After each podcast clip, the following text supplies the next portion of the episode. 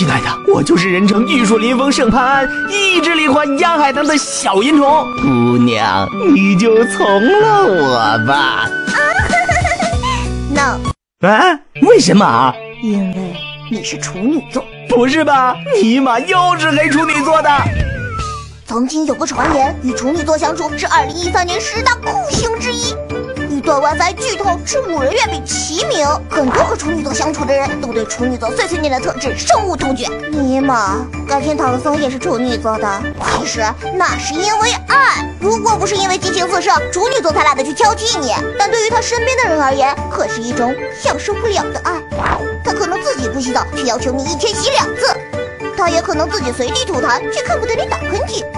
如果你觉得可以和他不拘小节时，处女座绝对会从骨子里鄙视你，然后在你们之间放上一个大红灯笼。无论是爱情还是激情，都岌岌可危。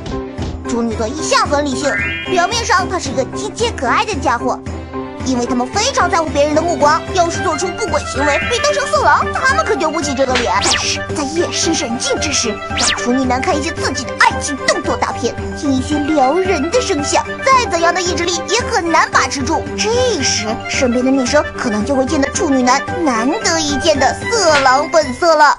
我来了，呀呀呀呀呀！讨厌了，你给老娘进来吧！哎，等一下，什么事儿？温度不对，网上说最适宜做爱的温度是二十八度。去死！你这个！